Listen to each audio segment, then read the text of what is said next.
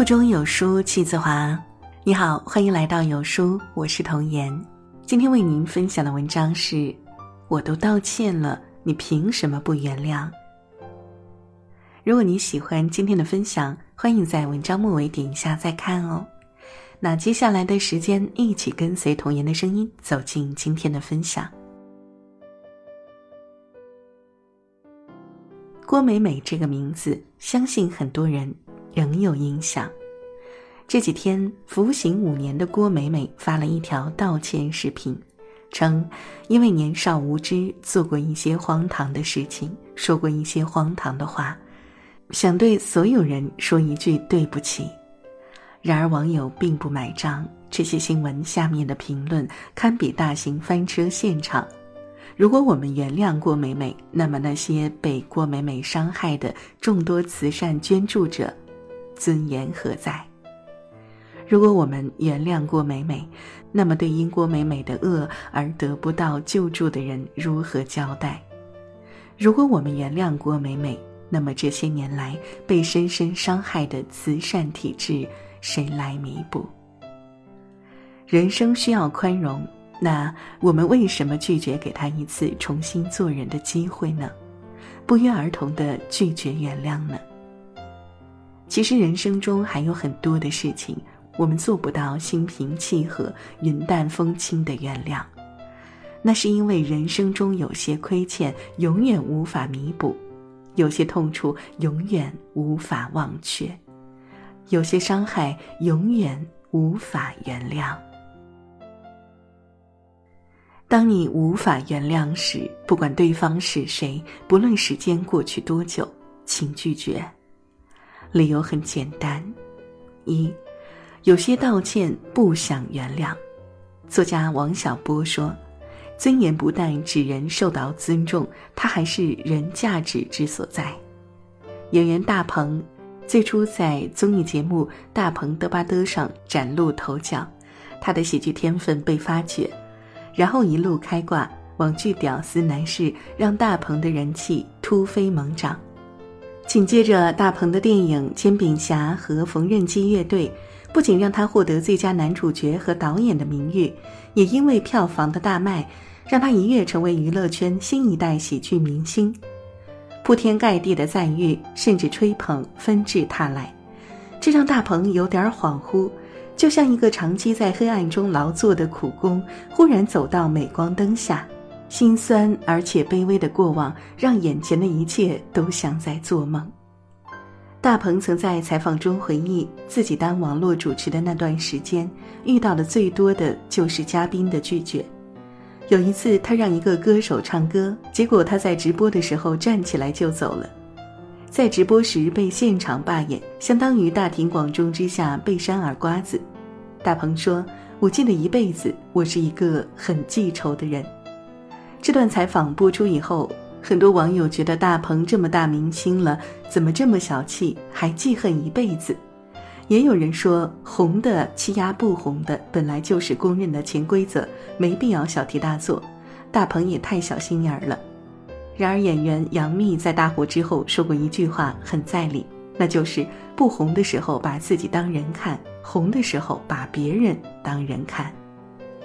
当人看其实就是给人以尊严，当尊严被生硬的剥夺后，一个人就已经被深深的全部否定了。就像周星驰在《大话西游》里的一句台词：“看，那个男人像条狗。”被恶意否定以后，有的人发愤图强，劫后余生；而更多的人是从此直接默无声息的消亡。对于一个劫后余生的幸存者，不原谅和小气、心胸狭隘无关，他只是对自己曾经被碾碎的尊严的祭奠。而所谓的原谅，其实就像蔡康永所说的，那不是真的释怀，只是算了而已。一个人有尊严的活着，才可以坦然应对真实的自己。尊严与活着，休戚与共。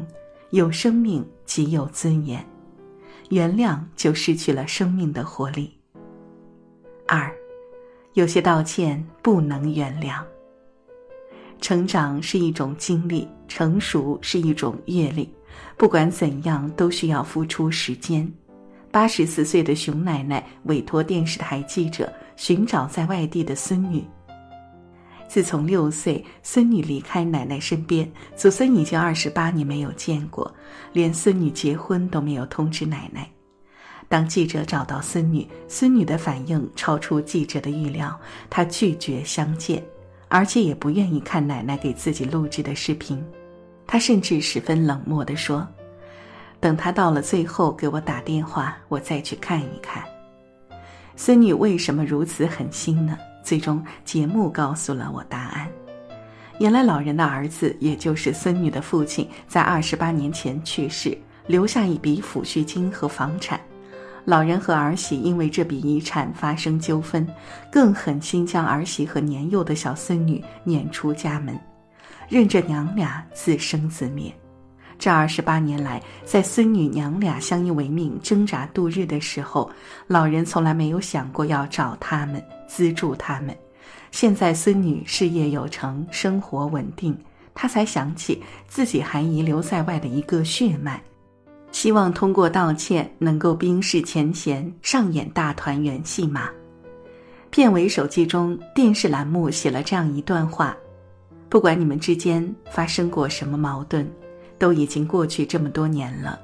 老人对你的爱是毋庸置疑的，希望你能够用宽容平和的心态对待老人。孝顺一直都是中华的传统美德，但是我们不得不承认。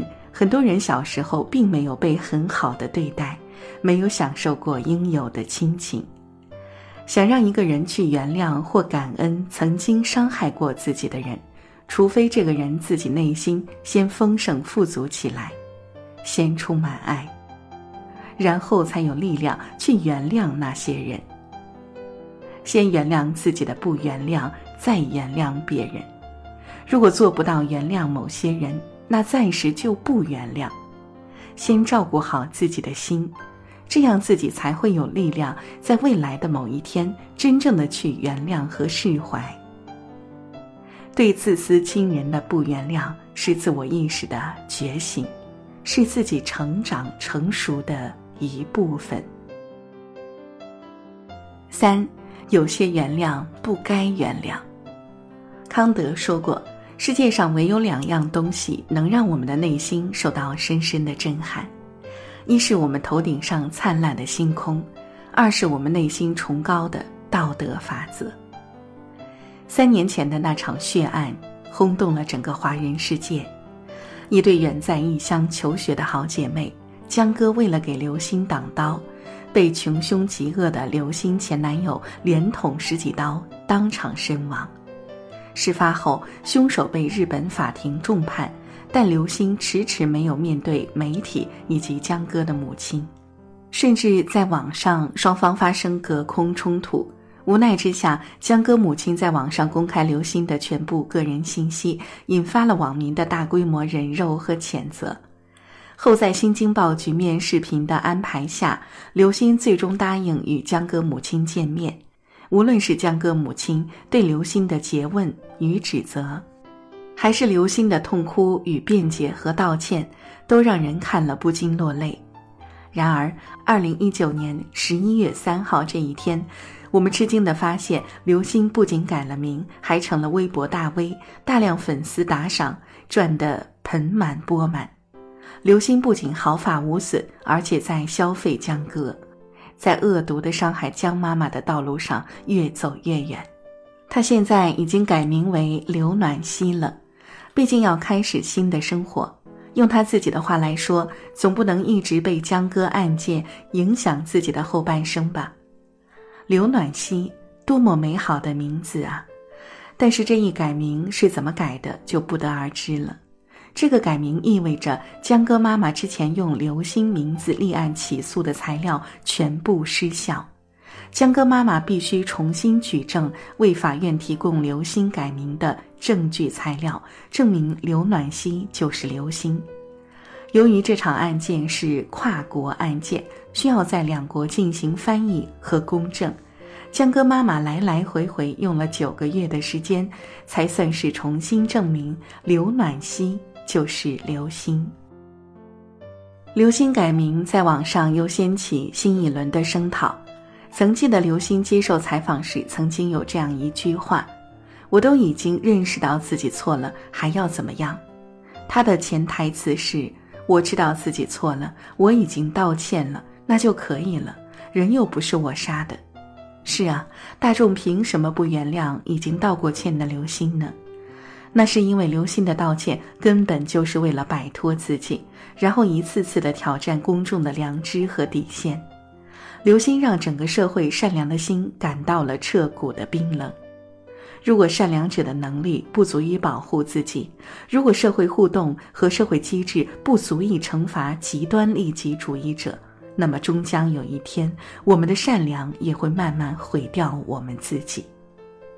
我们不原谅刘星，就是在护卫我们自身的良知。涉及底线的原谅就是犯罪。红尘中众多纷扰事，众多的错误，即使不道歉也可以被原谅。原谅与否的标准大多是看伤害的程度，但更多时候是看伤害的原因。几乎所有谢谢都能换来一句不客气，但不是所有对不起都能换来一句没关系。许多人道歉不是为了说对不起，而是为了对方的没关系。很多时候，很多人会说：“我都道歉了，很认真的道歉了，你凭啥不原谅？”那是因为你既不懂怨恨，也不懂原谅，所以我不想，我不能，我不该原谅你。好了，这就是今天为您分享的文章了。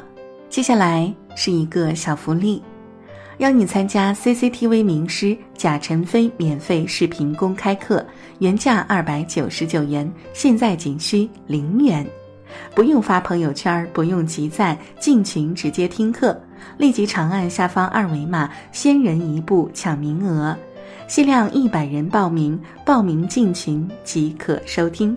本次开课时间。是十二月二十五日晚上八点，长按扫描文末二维码，在有书公众号菜单免费领取五十二本好书，每天有主播读给你听。我是主播童颜，明天清晨我依旧在有书等你，早安。